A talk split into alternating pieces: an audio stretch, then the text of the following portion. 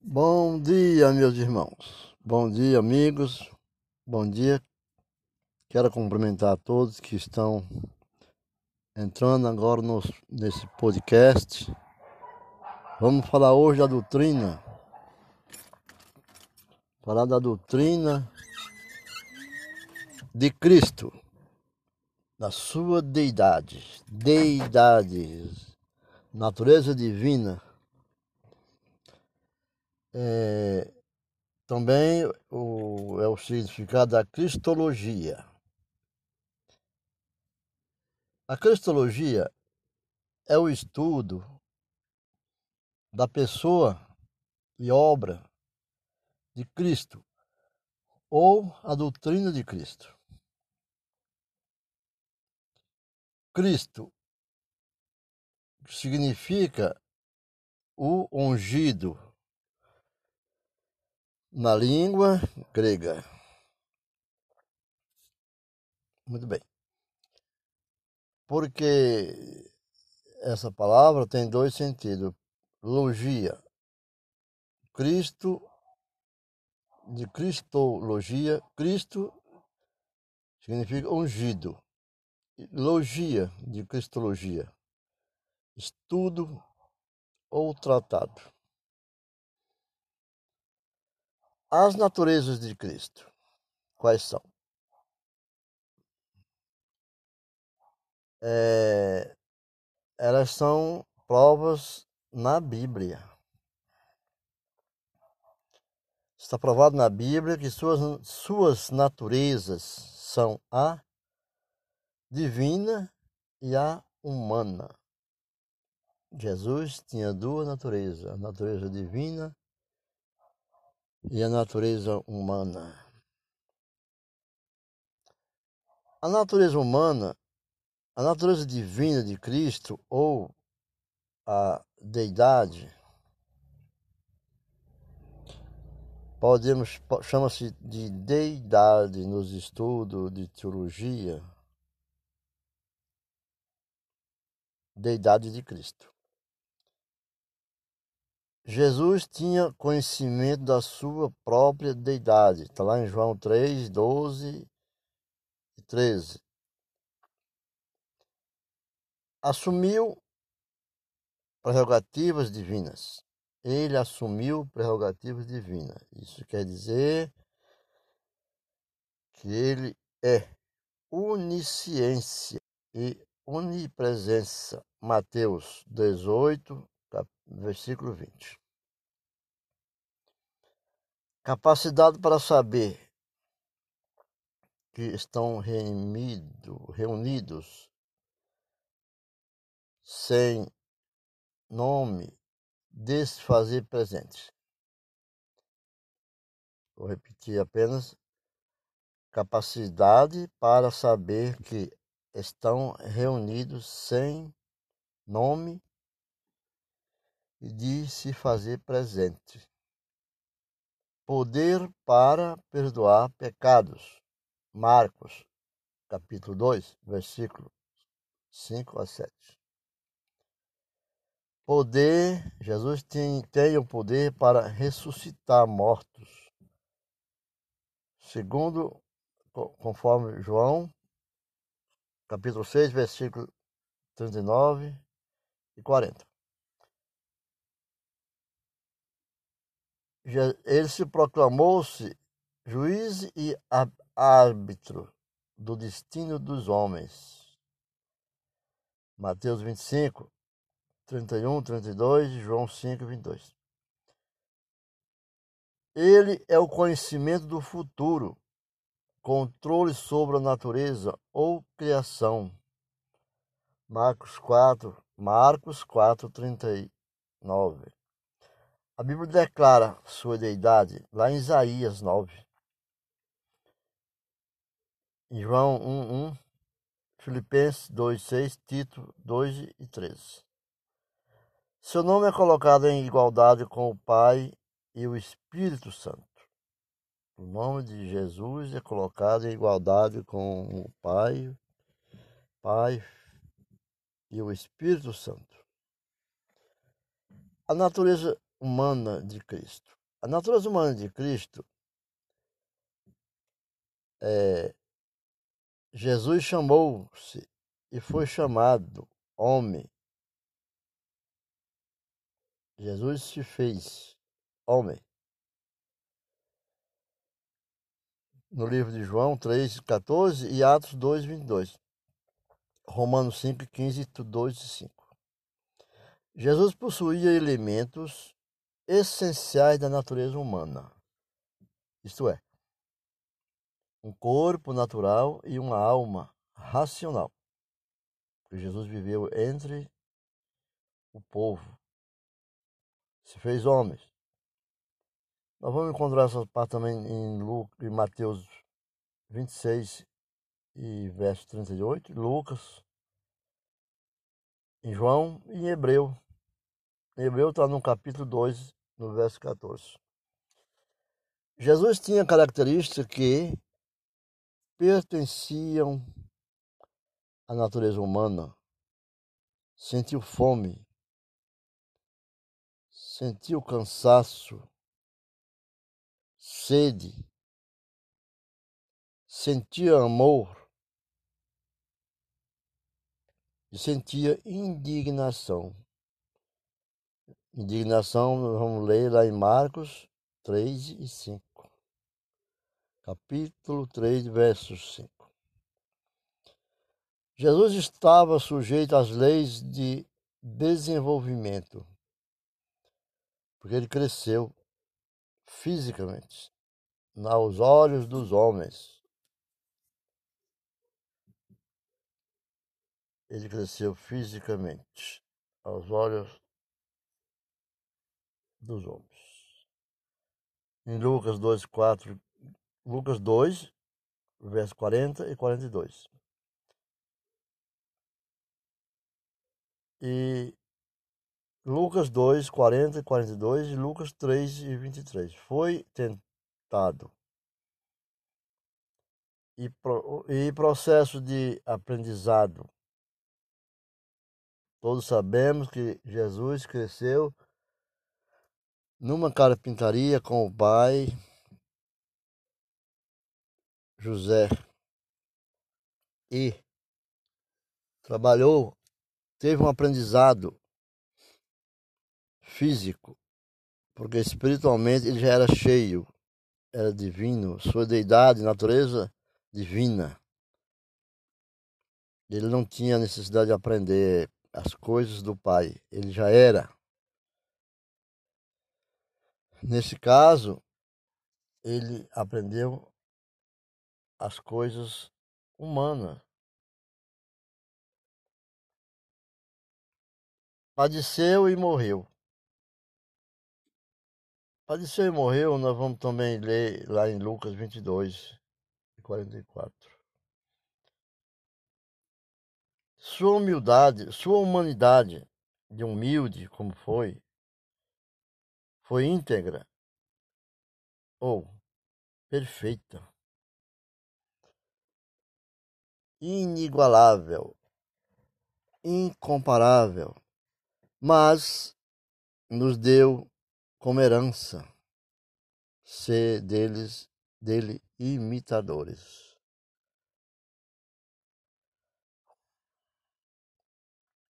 E foi íntegra e perfeito. Foi sobrenaturalmente concebido foi concebida. Nós vamos ler Lucas 34. Lucas 1, verso 34 e 35. Sua natureza se revela livre.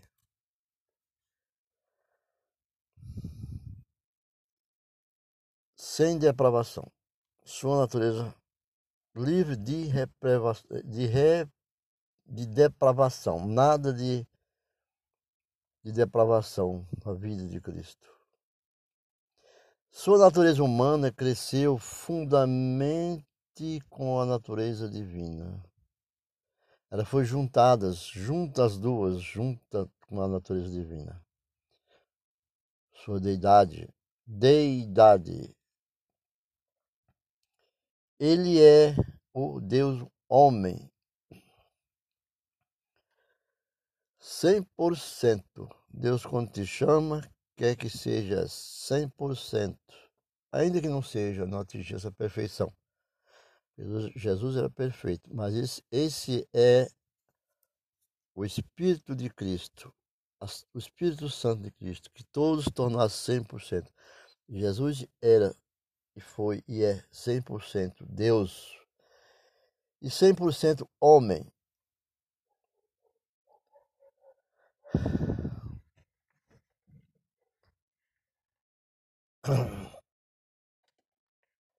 Cem por cento homem.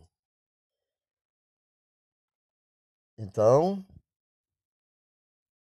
a união dessas duas naturezas é indissolúvel. Não há, não há separação. Não há como dissolver, desmanchar. Podemos achar também lá em Hebreus 7, capítulo, versículo 24 e 28. Hebreu, capítulo 7, verso 24 a 28. Com respeito a seu filho, o qual, segundo a carne, veio da descendência de Davi. Romano 1,3. Como o verbo se fez carne? A pergunta. E o verbo, todos dizem, o verbo se fez carne e habitou entre nós. Como o verbo se fez carne? O verbo se fez carne por obra do Espírito Santo no ventre de Maria, a mãe de Cristo. Mateus primeiro, capítulo 1, verso 21 ao 25. Também Lucas 1, 34 e 35. Havia possibilidade de Jesus pecar? Será que havia possibilidade do Mestre Jesus, Filho de Deus, pecar? Essa pergunta é bastante delicada e alvo de debates teológicos. Portanto, uma resposta superficial deixaria muito a desejar. Quanto impecabilidade de Cristo. O fato de que ele nunca cometeu pecado é ponto pacífico. A Bíblia atesta a sua impecabilidade. Quando diz, quando disse, quem dentre vós me convence de pecado? Jesus disse, quem dentre vós me convence de pecado? Lá em João, João 8, 46, Evangelho de João. Foi ele tentado em todas as coisas, a nossa semelhança, mas sem pecado. Jesus foi tentado em todas as coisas, a nossa semelhança tinha ele, mas sem pecados. Lemos em Hebreu 4, no verso 15. E também no capítulo 2 e o verso 18. A questão é: havia. A questão é: havia possibilidade esse pecado, de pecar, há aqueles que admitem essa possibilidade e argumentam que ele era livre para obedecer ou desobedecer. Que a Bíblia exalta a sua obediência. Isto é uma evidência desta possibilidade. Citações está lá em, em Filipe, Filipenses 2, 8 e Romano 5, 19. Esse livre-arbítrio é que muitos confundem. mas foi um livre-arbítrio dado por Deus, já deixou a natureza do homem dotada do livre-arbítrio, que assim os apóstolos de Jesus tinham essa escolha, é a escolha, não é escravo, é servo. Com base bíblica, né? Tudo com base bíblica. Outros não admitem tal possibilidade. Aqueles que não admitem nenhuma dessas possibilidades, ele poderia pecar. E argumenta que Cristo não pôs, não possuía limitações morais devidas ao pecado ou que envolvesse a possibilidade de pecar. Ele não tinha essa, essas naturezas. Isso é, é um livro, é um estudo da, da de teologia elementar é, de Bancroft. É um livro de, da página 111, né, de Bancroft.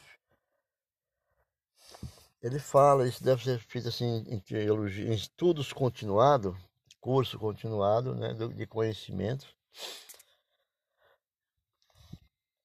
H. Bancroft. Bancroft, página 111. As escrituras não autorizam o ensino de que o nosso Senhor poderia ter pecado. Não. Isso foge à regra de fé, de doutrina, da doutrina cristã ou a cristologia. As escrituras chamam de o santo. Ele é o santo na qualidade, em qualidade. Era a santidade de Deus. Jesus era a pessoa de Deus entre nós. Visto que sua qualidade era a santidade de Deus.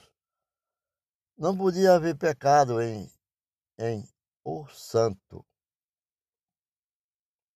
Santo, santo, santo. Nem tendência para pecar.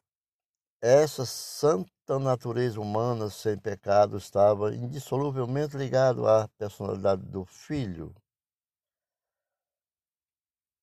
Sua personalidade ímpar. Essa personalidade teria de, dizer quero ao pecado. Jamais. Mas, visto que a personalidade de nosso, nosso Senhor Jesus Cristo é a personalidade de Deus, era impossível que essa personalidade consentisse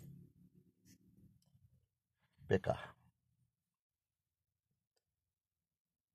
Visto que sua personalidade não podia sentir-se em pecar, nem consentir-se em cometer pecados.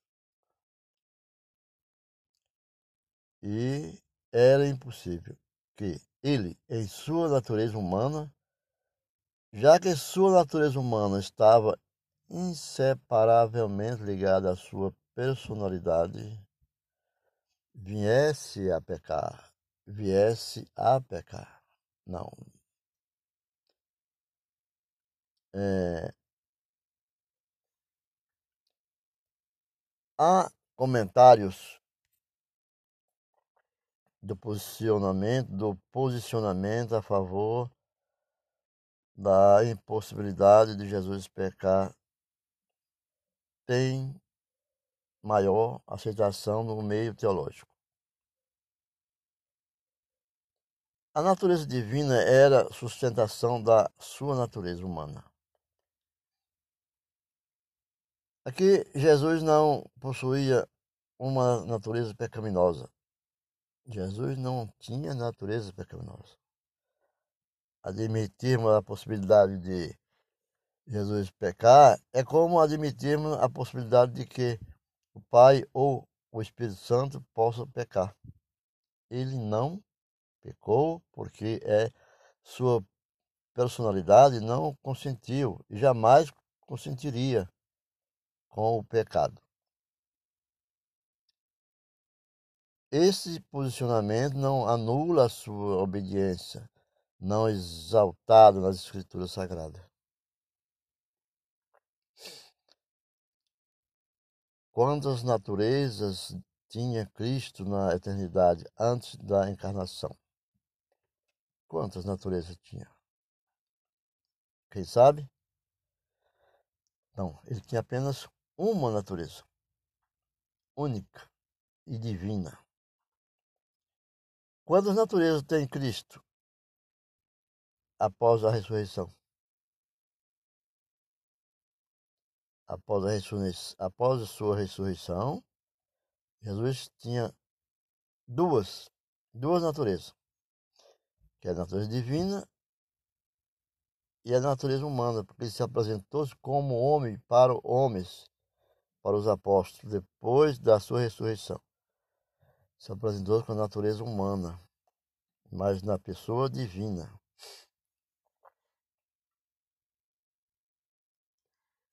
Na pessoa divina.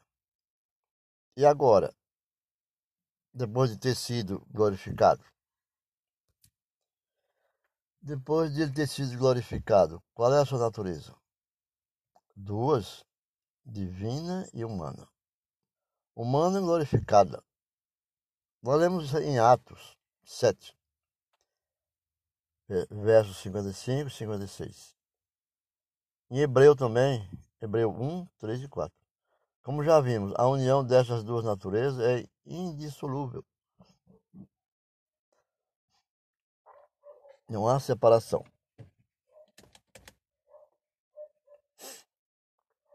É indissolúvel. Quais os conceitos errôneos sobre a pessoa de Jesus Cristo que surgiram no decorrer da história, principalmente nos primeiros séculos?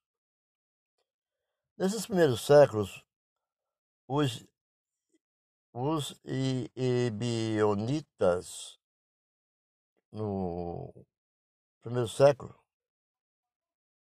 depois de Cristo negavam a realidade da natureza divina de Cristo. Segundo seus ensinos, Cristo era somente homem, mas possuía uma relação muito íntima com Deus. Somente ele, ele afirmava isso. Mas é isso é que nós não podemos basear nesses ensinamentos. Os docetas, 70 a 170 depois de Cristo, negavam a humanidade de Cristo. Isso era um povo diferente. Né? Para eles, o mal residia na matéria e visto que Jesus não tinha pecado, logo não tinha também corpo material. Seu corpo era apenas aparente e não real.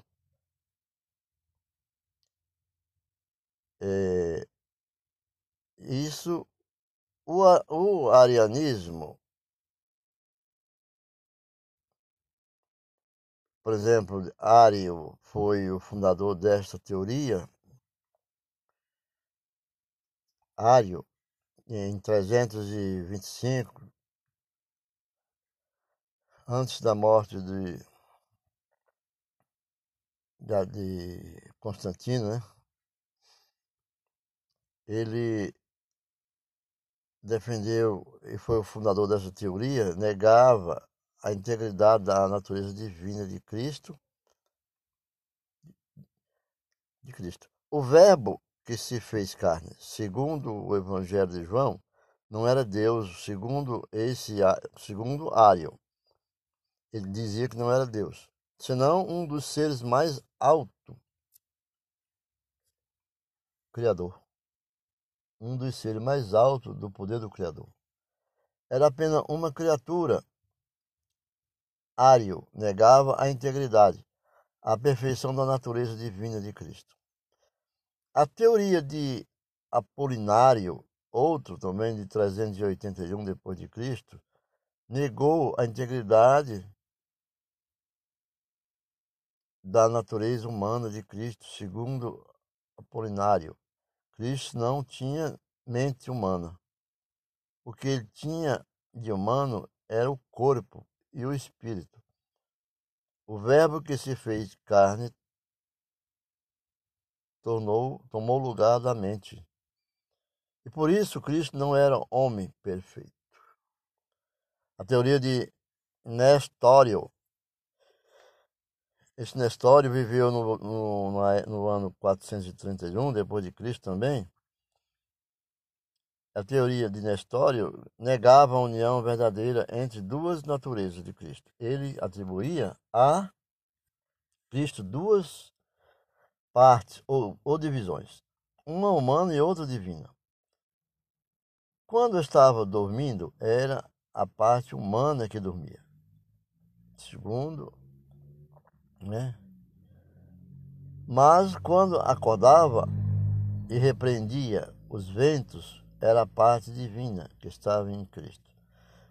Isso ele se baseou-se baseia-se naquele, naquela passagem bíblica que diz: Quem é esse que até o, o vento lhe obedece? Manda parar, para, manda. Né?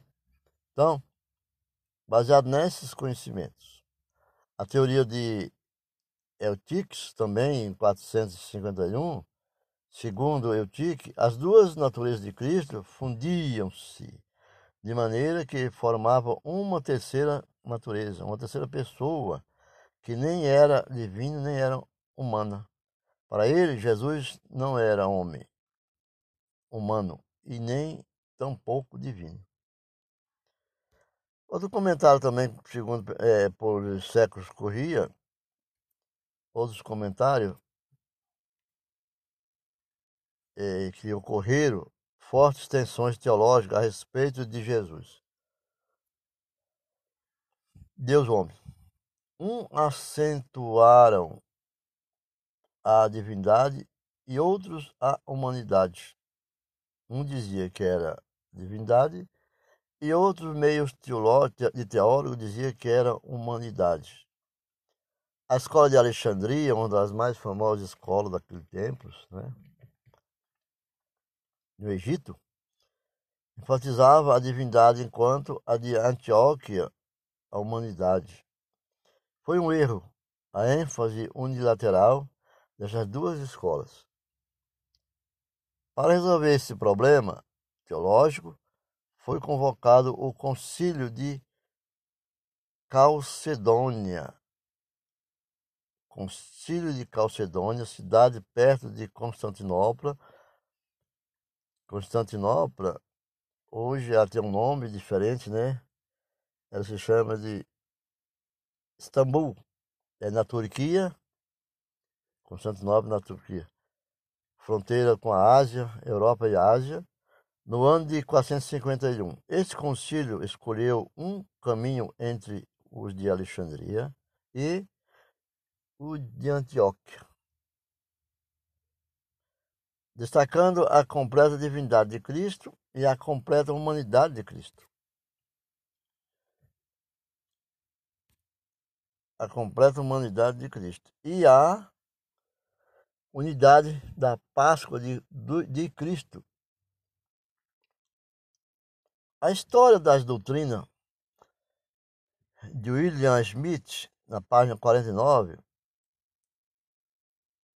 em Cristo há duas naturezas, divina e humana, em uma pessoa mesmo após este importante concílio, ainda permaneceram controvérsias por parte das duas escolas unilaterais.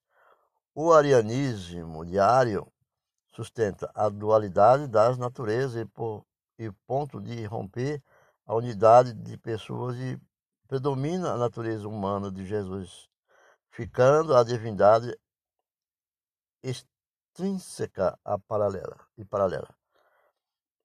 Escola de Antioquia, está na página 7. No mundo medieval encontramos a escola tomista, Thomas de Aquino.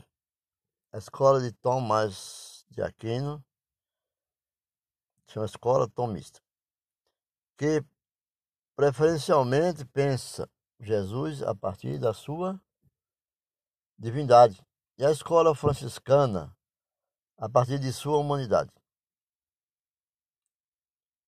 né? Nós, nos tempos modernos, se fala de uma cristologia descendente. Deus que se encarna. E uma ascendência, o homem Jesus que lentamente viu revelado sua divindade. Viu sua divindade. Como vemos, as tensões teológicas a respeito de Jesus Cristo sempre existiram e existirão. Somente nas Escrituras Sagradas encontraremos o fundamento seguro para compreendermos a maravilhosa pessoa de Jesus Cristo. Então, por quê? Porque muitas escolas, muitos, muitos seminários ensinam, mas no ponto de vista da igreja doutrinária, da, do, de púlpito, muitos pastores não gostam de conversas sobre teologia entre seu povo, suas ovelhas, se chamando, porque o conhecimento é diferentemente da fé. Mas o conhecimento sustenta a fé e a fé é embasada no conhecimento que traz à luz a palavra de Deus também. Porque fé, prática e o estudo, essas três coisas andar junto. Então, quais os ofícios de Cristo? Quais as atividades atribuídas a Cristo? Na Bíblia, tem? Dá para mostrar? Por exemplo, tem, porque profetas, por exemplo, sacerdote e rei. é a prova, porque profeta, como profeta, o Senhor Jesus não apenas predisse, o, mas representou Deus diante dos homens, como é o principal trabalho dos profetas. É uma das provas, como profeta. Interpretar os fatos e os problemas de Deus e fazer conhecida aos homens e a sua vontade. Moisés, a respeito de Jesus, com um profeta, Deuteronômio 18 e verso 15, em Atos dos Apóstolos também temos, temos no capítulo 3, 22 e 23.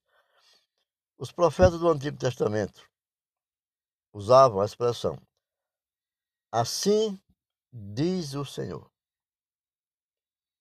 Não, isso era para indicar que não era eles que diz, eles estão falando aquilo que Jesus disse para eles. Eles eram profetas de Deus. Assim diz o Senhor. E Jesus dizia: Eu, porém, vos digo. Os profetas diziam: Assim diz o Senhor. E Jesus dizia: Eu, porém, vos digo. Vamos encontrar essa passagem lá em Mateus, no livro de Mateus, capítulo 5, no verso 22. E o sacerdote? O sacerdote também é uma das provas. O sacerdote representa os homens diante de Deus. Aquele homem que é sacerdote, temos que ter eh, sois sacerdote universal e representa a mim. Deus fala assim, né? O sacerdote universal. O sacerdote representa os homens diante de Deus. O seu pastor, seu líder sacerdotal. Enquanto o profeta representa Deus diante dos homens.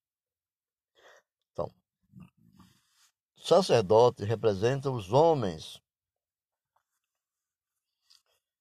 Os sacerdotes representam os homens diante de Deus.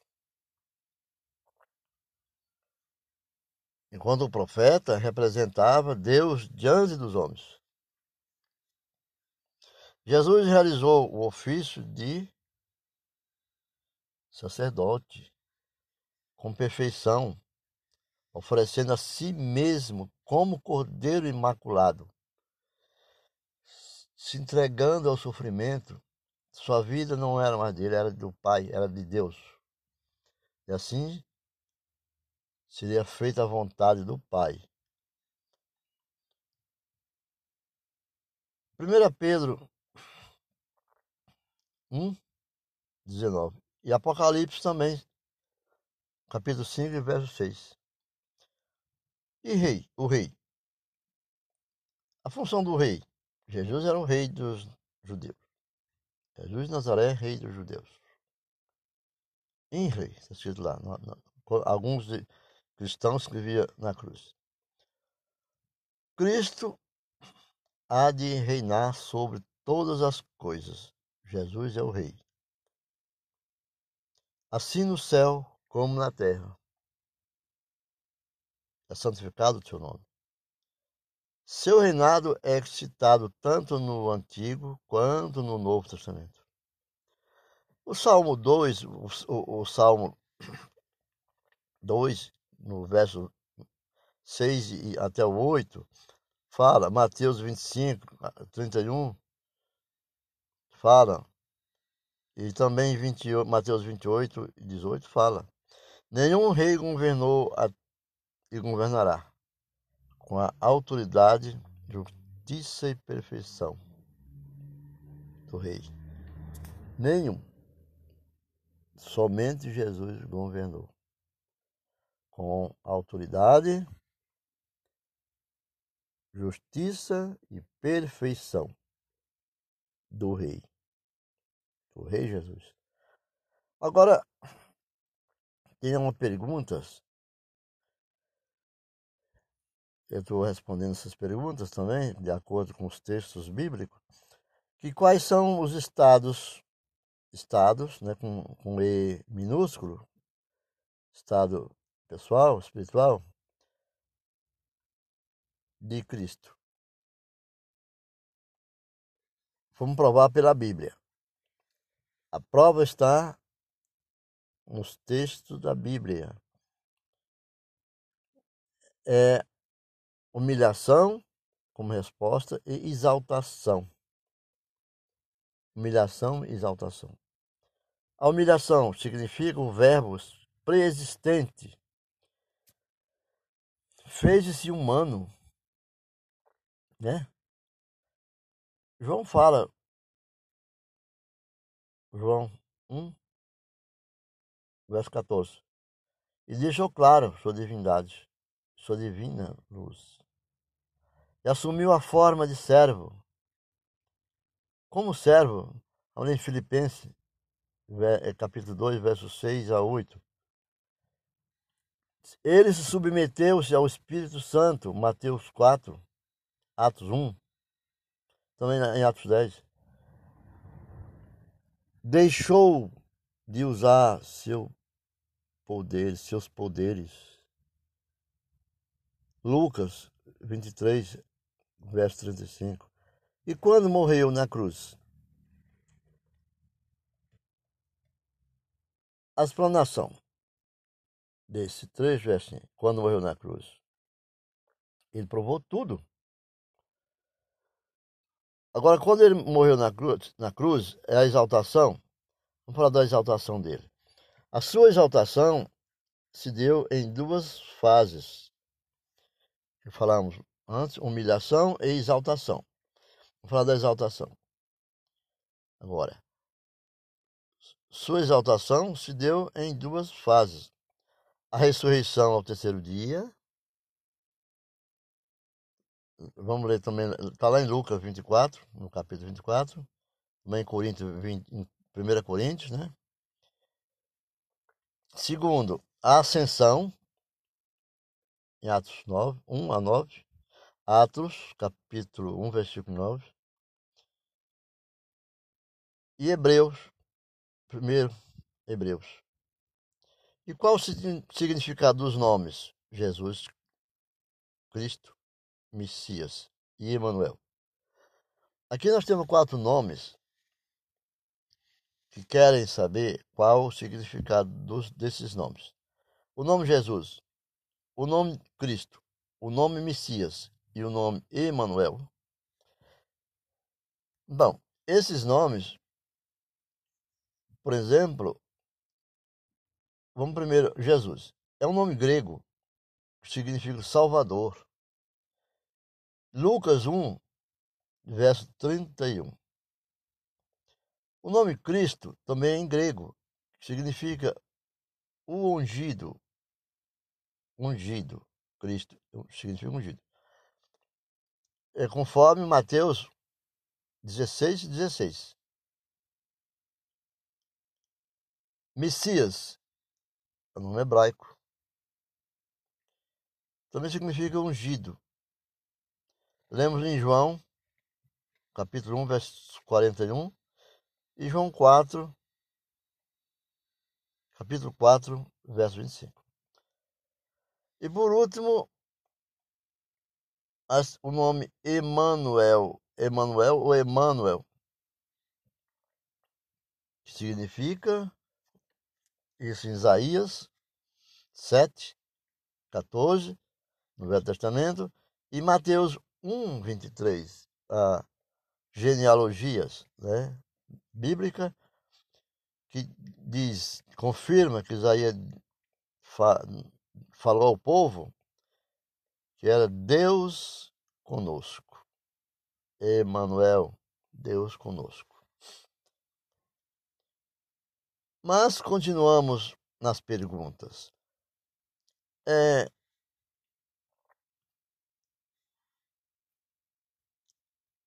continuamos nas perguntas provar a preexistência de Cristo antes da sua encarnação é possível? A preexistência antes da encarnação é possível? Sim, é possível. No, no Novo Testamento, ele é apresentado como Verbo que estava com Deus antes da encarnação. Leia é, o livro de é, João, os quatro evangelhos, né? João 1, 1, 2. E ele participou da criação do universo. Como diz João 3, Hebreu 1, 2 e 11. No Antigo Testamento, se manifestava como o anjo do Senhor. O anjo do Senhor era Jesus manifestou-se a Moisés na sarça ardente. Sarça ardente é, em Êxodo, livro de Êxodo, 3, versos 2, 4, 6 e 14. A Josué como príncipe do exército do Senhor e, do Senhor, e foi adorado. Josué capítulo 5, 14, a Jacó como um homem, Gênesis 32, 24, 29 e 30, a Gideão com o anjo do Senhor, né? É, Juízes 6, 22, e a Manoá, pai de Sansão, Juízes também, Livro de Juízes 13, verso 16 ao 18 e 22. Manoá, pai de Sansão. É. Quais as profecias do Antigo Testamento a respeito da ressurreição de Jesus? As profecias do Antigo Testamento a respeito da ressurreição de Jesus está no Salmo 16, Salmo 16, 8 a 10, Oséias 6, capítulo 6, verso 2, Jonas 1 a 17. Jesus confirma Jonas como uma profecia a respeito de sua ressurreição em Mateus 12, 40. Falamos a um, em matérias anteriores que Jesus já representava era representado através de Jonas, quando Jonas foi engolido por um grande peixe que permaneceu três dias no ventre. Ali significava que Jesus ia vir, através da profecia de Isaías também, e ficaria três dias no ventre da terra e ressuscitou. Né? E, e várias, como ele diz, eis aqui um maior do que Jonas. Então, Jonas ali já anunciava também o, o último dos profetas, que foi João Batista, que viria batizar ao Messias. E só a ilustração que eu estou dando, mas no estudo nós vamos também passar por essas partes, a respeito de Mateus e de Jonas.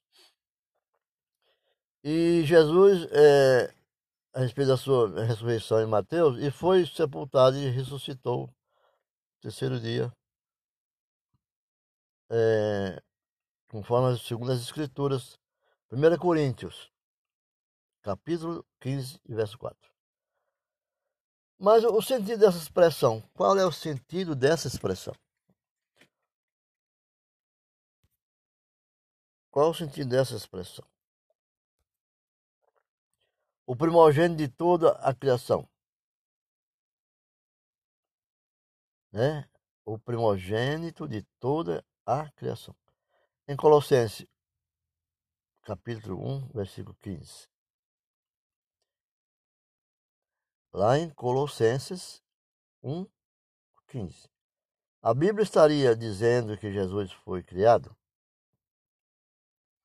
Não. Então presta atenção o que diz o livro de Colossenses 1, no verso 15. Não. Não, não está dizendo isso. Mas esse texto não quer dizer que Jesus é o primeiro a ser criado. Como alegam as testemunhas de Jeová, colocando como uma criatura, negando assim a sua divindade.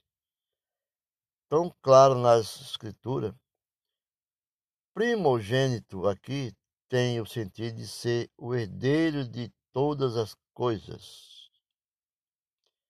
O contexto coloca a pessoa de Jesus como criador e sustentador, que são obra divina e não de uma criatura. Pois nele foram criadas todas as coisas. Colossenses, primeiro, capítulo 1 de Colossenses, no verso 16. Vamos, é bom ler, meditar sobre essa palavra, encontrar no coração. Ele é antes de todas as coisas. Nele tudo subsiste. Lá em Colossenses, primeiro capítulo de Colossenses, verso 17. Mas ainda tem perguntas como quais dúvidas, como quais são os tipos de Cristo no Antigo Testamento? Quais foram os seus tipos de Cristo no Velho Testamento, no Antigo Testamento? Adão. Adão lá em Gênesis 2, 21. Pesado, sono, está escrito lá. Aqui simboliza a morte de Jesus na cruz. Pesado, sono sobre Adão, dormiu. E, e dali tirou, Deus tira-lhe a costela e faz a mulher. Melquisedeque, Melquisedeque, Gênesis 14, verso 18 a 20, também era é, Isaac em Gênesis 22, José, Gênesis 37, verso 28, Moisés, Deuteronômio 18 e 15, Josué, no livro de Josué, em, Josué, no livro de Números, capítulo 13, do verso 8, Deuteronômio 32, 44. Davi, nos Salmos de Davi, Salmo 89, o verso 35 a 37. E, e na pessoa de Ciro, Isaías 44, 28. E Eliakim, Isaías 22, versos 20 ao 25. A doutrina de Cristo, como nós falamos, são essas. A doutrina da, de Cristo ou Cristologia. O próximo bloco, quando nós viermos, primeiro pelo Espírito Santo que vai manifestar o desejo de falar sobre isso, sobre esse texto, mas poderemos falar diante de meus olhos aqui, da minha visão do, do, deste mundo, tão afligido, devemos estudar a doutrina do Espírito Santo. Nós precisamos muito de buscar o Espírito Santo, porque o Espírito Santo é sujeito à nossa vontade. Se nós não tivermos vontade de recebê-lo, ai, ai, ai de nós, porque não queira ir para o milagre. Não queira ir para o milagre. Queira ir pela bênção, pela fé, pela humildade, pela exaltação, pela presença, pela meditação e oração. E permaneça na linha de frente, não desista da batalha, que é difícil, já é difícil até para nascer. Nascer já é sofrimento. Fica com Deus, que Deus abençoe a todos na unidade do Espírito Santo e permaneça entre todos nós. E vamos terminar por hoje essa live do podcast. Fica com Deus e a bênção do Senhor recaia sobre todos. Se tu uma bênção.